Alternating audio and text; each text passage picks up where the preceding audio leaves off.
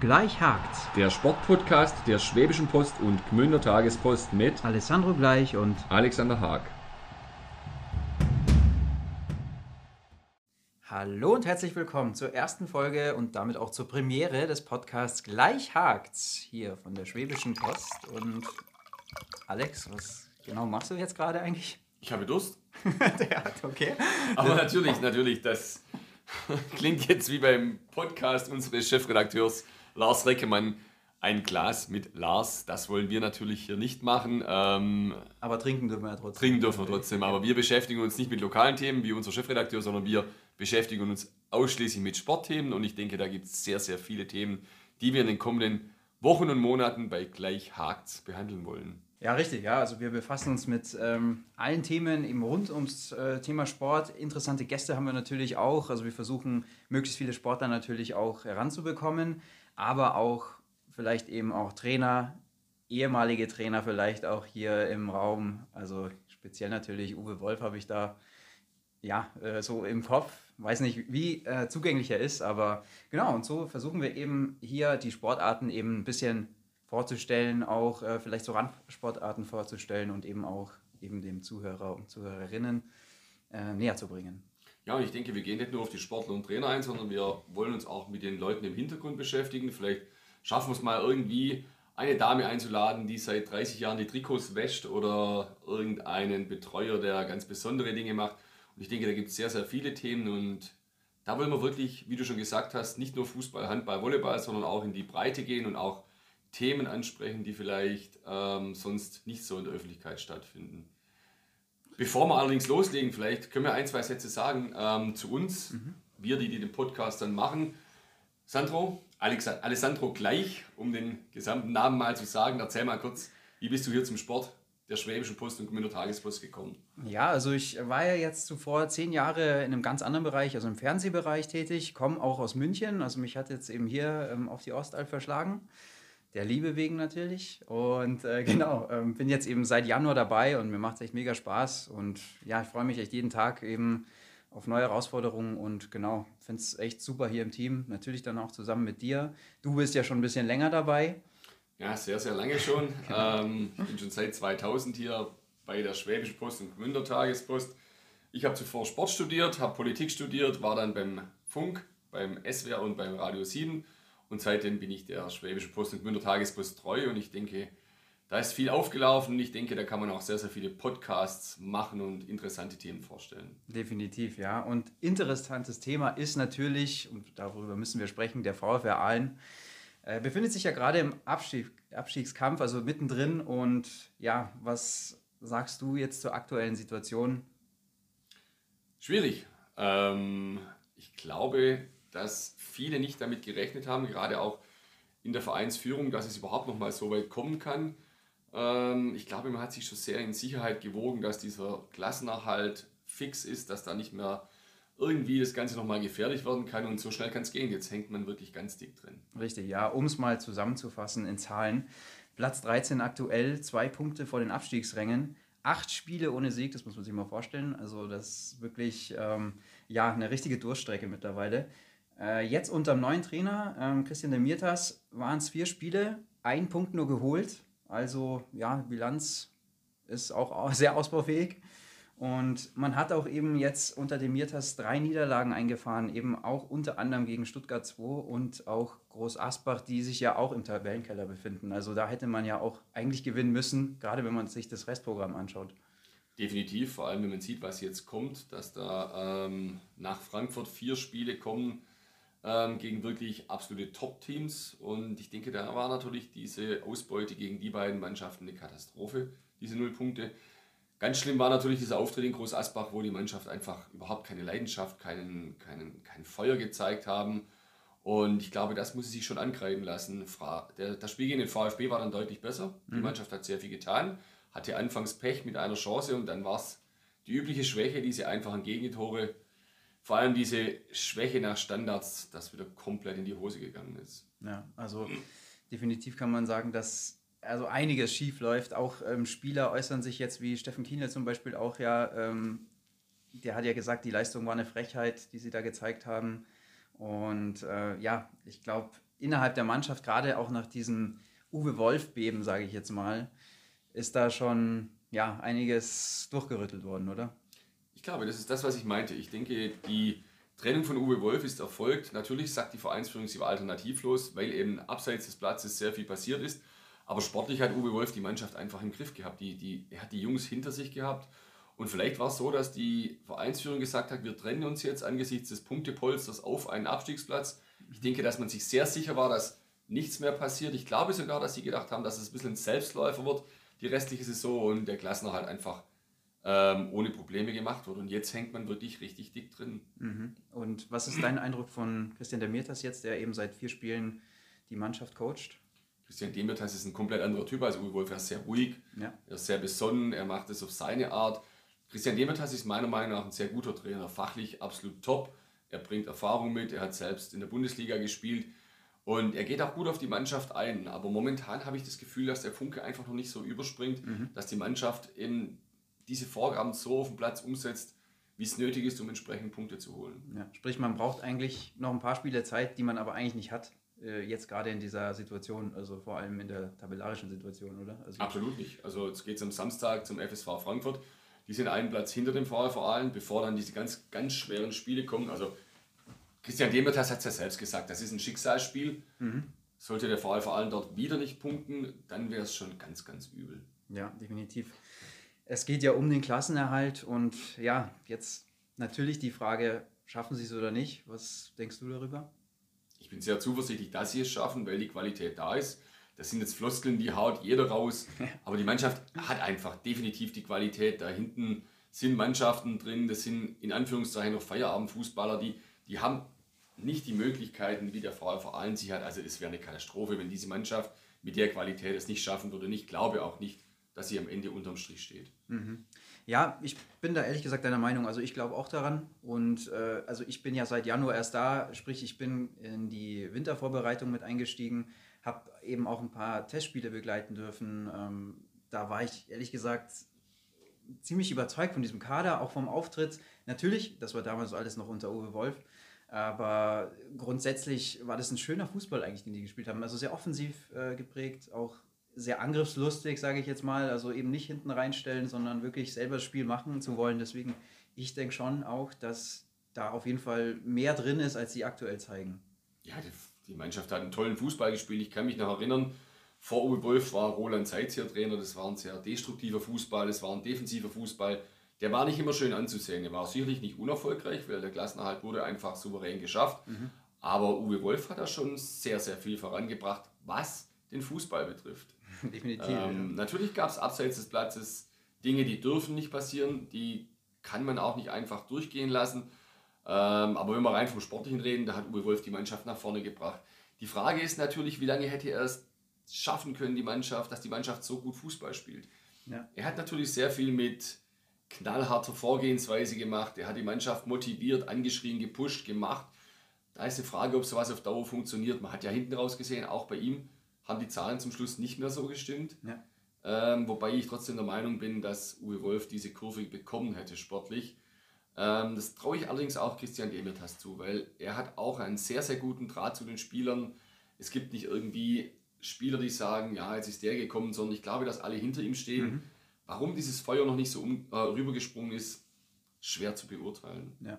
Jetzt haben wir viel über ihn gesprochen, ähm, Uwe Wolf. Wir müssen auch natürlich nochmal diese Thematik aufgreifen. Und zwar ähm, gab es ja auch im äh, Zusammenhang mit äh, seinem Rauschmiss, muss man eigentlich ja so ganz klar sagen, eine Umfrage von der Schwäbischen Post und mit der Tagespost. Da ging es eben darum, äh, war es die richtige Entscheidung, äh, Uwe Wolf zu entlassen? Da haben fast 1000 Leute mitgemacht. Und äh, ja, 66 Prozent stimmten mit Ja. 20 äh, Prozent mit Nein und ähm, ja, der Rest wollte sich eben dazu nicht äußern. Jetzt sieht man eben so vier Spiele später, ja, also da hat sich noch nicht so viel getan, am Punktepolster vor allem. Äh, ja, war es dann jetzt dann doch die richtige Entscheidung oder nicht?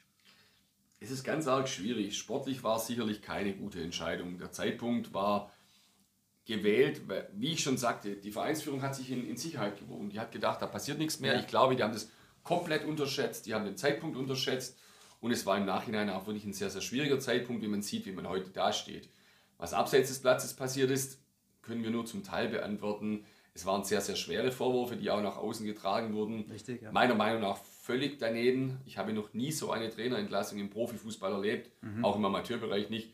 Sowas kann man intern klären, sowas muss man intern klären. Meiner Meinung nach hätten sich auch Giuseppe Lepore als Geschäftsführer und Uwe Wolf mal an den Tisch sitzen sollen, hätten ein Bier trinken sollen, hätten sich aussprechen sollen. Dass es so eine Schlammschlacht wird, finde ich, geht gar nicht. Ja. Allerdings es ist natürlich schon auch so, Uwe Wolf ist nicht ganz unschuldig. Es sind sicherlich Vorwürfe, die stimmen. Er soll nach dem Spiel gegen Hoffenheim länger gefeiert haben. Er soll sich dann vorne mit der Dame angelegt haben, soll sie beleidigt haben. Er selbst streitet das ab, inwieweit da Wahrheit und Gerüchte hier auftreten. Das ist wahrscheinlich die, die Wahrheit wird in der Mitte liegen, vermute ich mal. Wie gesagt, aber es sind Dinge passiert, die vielleicht einfach so hätten nicht passieren dürfen, aber die man vielleicht als Verein besser hätte lösen können als den ganz großen Schlag in der Öffentlichkeit, der ja den VfL vor allem als Regionalligist, wir sprechen von einem Viertligisten, bundesweit in die Schlagzeilen gebracht hat. Und schon allein Absolut. das zeigt ja, dass hier irgendwas nicht normal zugegangen ist. Richtig, ja. Ja, du hast ja ähm, Uwe Wolf äh, auch äh, mit einem besonderen Erlebnis direkt äh, kennenlernen dürfen äh, zu seinem Am- Amtseintritt. Also kannst du da noch ein bisschen was erzählen? Das waren eigentlich nicht nur ein Erlebnis, aber bei Amtsantritt war es wohl nicht so. Da war, es war das erste Spiel. Ähm, ich habe, hatte Uwe Wolf bis zu dem Zeitpunkt noch nicht gekannt. Da wäre danach die Pressekonferenz gewesen. Die ist ausgefallen, Corona-bedingt damals. Dann ist aber immer so, dass der Trainer nach dem Spiel den Journalisten Fragen beantwortet. Uwe Wolf hat das erstmal vorgezogen mit den Spielern, die nicht gespielt haben, ein Spielersatztraining zu machen und hat die Journalisten da mal eine Dreiviertelstunde stehen lassen. Das habe ich so auch noch nicht erlebt.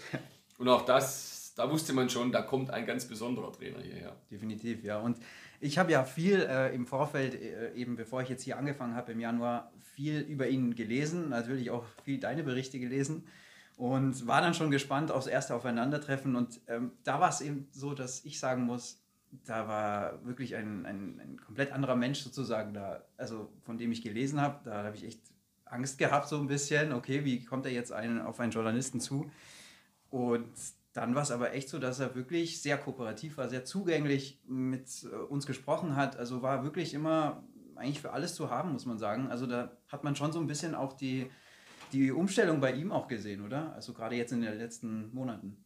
Ich glaube, Uwe Wolf hat sich sehr verändert. Also er war am Anfang komplett auf Konfrontation aus, vor allem mit den Journalisten. Er hat wenig zugelassen. Er hat, äh, ja, er hat wirklich dann auch sein Ding durchgedrückt, muss man sagen. Und da hat er sich sehr gewandelt. Zum Schluss war er auch, auch bei uns beiden sehr kooperativ. Du hast ihn immer anrufen können. Er Richtig, hat immer ja. offen, offen Auskunft gegeben. Er war ja auch nicht der Typ, der irgendwelche Floskeln rausgehauen hat und nur gesagt hat, das nächste Spiel ist das Wichtige, sondern, Ja, Wichtigste, sondern er hat wirklich, er hat wirklich Klartext Er hat. Tacheles geredet, ja, Genau. das stimmt. Ja. Und Das, war schon für uns sehr angenehm. Absolut. Und es gab auch echt eigentlich immer ähm, spannende Geschichten zum Schreiben. Also das war wirklich, er hat viel Stoff geliefert, weil er eben natürlich auch äh, gerade raus gesprochen hat. Genau, sehe ich auch so. Also Ja. ein Anruf bei Uwe Wolf hat sich ja immer gelohnt. Definitiv. Dass natürlich auch ähm, ja, andere Leute ihn wahrgenommen haben, beziehungsweise auch sein Rauschmiss äh, jetzt, äh, wie, andere Leute den empfunden haben, da haben wir mal ein paar Stimmen gesammelt. Ähm, ich habe jetzt mal hier drei Stimmen, die würden wir uns einfach mal anhören, beziehungsweise dann auch kommentieren dazu. Und genau, wir fangen mal direkt mit der ersten Stimme an. meine Meinung zu diesem Wolf-Rausschmiss beim VfR. Ja, was soll ich sagen? Ich fand es eigentlich schon ziemlich hässlich, dass man da wirklich alles auf den Tisch legt, dass man den Mann quasi öffentlich so vorführt. Ich meine, klar hat er seine Fehler gemacht und klar hat er sich falsch benommen, auch vielleicht falsch geäußert, keine Ahnung so tief bin ich jetzt in dem Thema nicht drin. Aber ich fand es einfach, wie soll ich sagen, too much. Es hätte so meiner Meinung nach nicht laufen müssen. Das Rausschmeißen ist das eine, aber jemand dann so öffentlich vorführen und quasi an der Pranger stellen, finde ich, hätte so nicht sein Müssen, denke ich mal. Definitiv. Das ist das, was wir gesagt haben. Ich denke, man kann, man kann solche Verfehlungen nicht einfach öffentlich machen, zumal Uwe Wolf in meinen Augen jetzt vorerst mal sehr, sehr schwer vermittelbar ist im deutschen Profifußball. Also wie soll dieser Kerl irgendwo ein Angebot eines Fußballvereins in der aktuellen Situation bekommen, solange das nicht aufgearbeitet ist? Ähm, klar, im Fußball wird schnell vergessen, ich weiß, das ja. sind die üblichen Floskeln jetzt wieder. Aber ich glaube trotzdem, Uwe Wolf ist so beschädigt, dass da momentan relativ wenig geht. Ja, richtig, ja. Also vor allem, weil auch in der Pressemitteilung drin stand, dass man Uwe Wolf auf seinem weiteren beruflichen Weg alles Gute wünscht. Ich glaube, gerade das ist ja eigentlich gar nicht mehr möglich, so, also dass er wirklich mal auch wieder beruflich irgendwo Fuß fasst, so schnell zumindest oder in naher Zukunft, oder? Ja, weil die Vorwürfe halt so schwerwiegend waren. Also das sind ja nicht irgendwelche Lappalien gewesen. Da, Richtig, ja. Das ging ja schon strafrechtliche rein und das finde ich war völlig überzogen. Absolut, ja. Jetzt hören wir uns nochmal eine nächste Stimme an.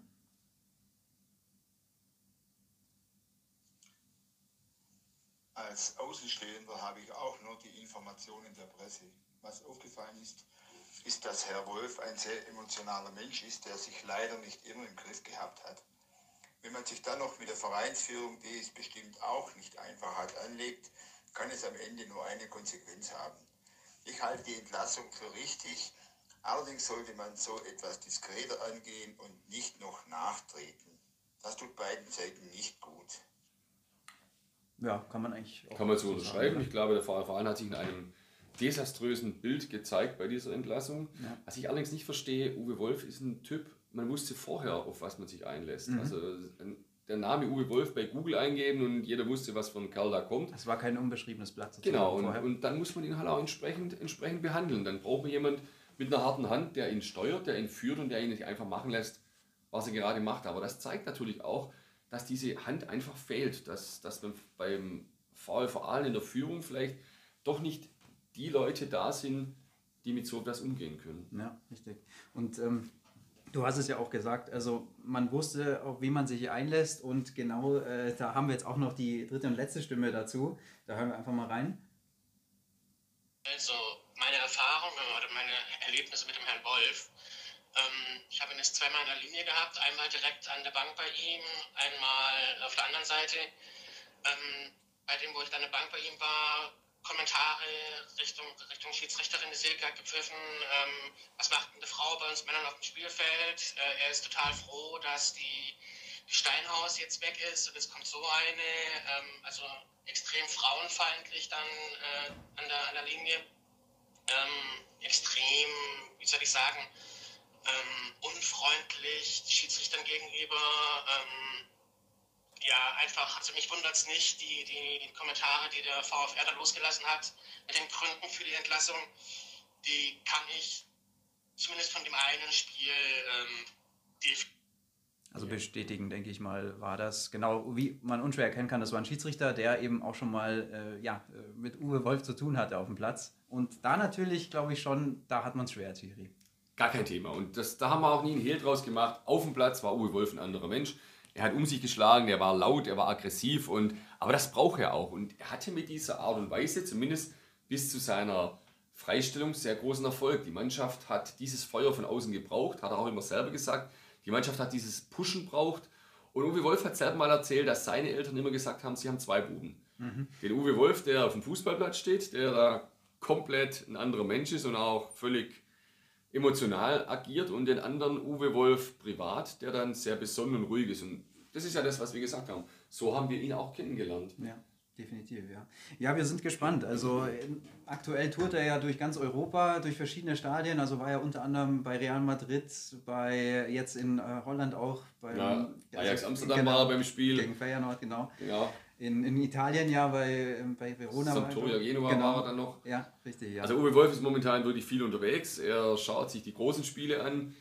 Ich glaube, da hat er dasselbe Feuer, wenn er da selbst auf der Tribüne sitzt und wenn man mit ihm redet, er genießt es auch. Ja. Aber ich glaube schon, dass ihm die Mannschaft fehlt. Er erkundigt sich auch regelmäßig, mhm. wie es aktuell beim VfV Aalen ist. Man merkt, er ist nach, nach wie vor sehr dran. Er Klar, verfolgt ja. mit, was seine Jungs tun. Und ähm, ich finde, ähm, wo man auch merkt, dass er fehlt, ist ein typisches Beispiel Sandro Abruschia, der Kapitän. Mhm. Er war ein enger Vertrauter von Uwe Wolf. Die beiden konnten sehr gut miteinander. Ähm, und man merkt Sandro Abruschia an, vielleicht auch dieses Feuer, das von außen fällt von Uwe Wolf. Er ist gerade nicht der Alte. Er kommt nicht mehr so und tritt unter dem neuen Trainer, mhm. was sehr schade ist, weil das Spiel des vor allem schon sehr auf zwei Spieler ausgerichtet ist. Das ist Alessandro Abruschia zum einen im Mittelfeld und vorne Steffen Kienle. Ja bei dem es ja jetzt doch wieder sehr gut läuft, aber... Eigentlich beide auch für die Tore zuständig. Also gerade Abrusha Genau. ja auch in der Hinserie viel getroffen. Hat elf Tore auf seinem Konto. Ja. Steffen Kienle nach Anfangsschwierigkeiten inzwischen auch schon wieder acht. Ja. Und ich glaube, viel hängt von, von Abruschias Spiel beim Aalen ab. Und dem läuft seit der Trainerentlassung auch nicht mehr richtig. Ja, wir sind gespannt. Also wie gesagt, äh, Schicksalsspiel gegen Frankfurt am Wochenende. Jetzt gucken wir mal, wie es weitergeht. Also überhaupt äh, die ganze Situation beim VfR. Und ja, vielleicht schaffen wir es ja demnächst oder vielleicht auch sogar zur nächsten Folge schon von Gleichhakt eben Uwe Wolf persönlich dran zu kriegen. Da versuchen wir alles, denke ich mal, oder Alex? Ja, ich denke schon, bevor er komplett hier aus Aalen von der Bildfläche verschwindet. Er hat ja noch eine Wohnung ähm, in den kommenden Wochen und er ist zugegen in Aalen, wenn er jetzt nicht gerade durch Europa die Fußball, Fußballstadion tourt. Da würden wir ihn gerne noch mal ins Mikrofon kriegen, denn er, glaube, er hat noch einiges zu berichten, was in der Öffentlichkeit so noch nicht stattgefunden hat. Allerdings wollen wir jetzt nicht, uns nicht nur auf Uwe Wolf einschießen, sondern Richtig, ja. auch der VfL Aalen darf natürlich noch seine Statements abgeben, weil ich glaube auch, nicht nur der VfL Aalen ist schuld, dass es zu dieser Trennung kam. Also man muss schon auch das deutlich sagen und trennen. Klar, Da gab es natürlich Gründe und vielleicht können wir da auch noch was machen. Aber wie wir schon gesagt haben, es soll nicht nur um Fußball gehen. Äh, es werden viele, viele andere Themen in den nächsten Wochen und Monate kommen und ja, wir freuen uns Ja, drauf, oder? absolut, ja. Deswegen unbedingt reinhören, wenn es wieder heißt, gleich hakt's.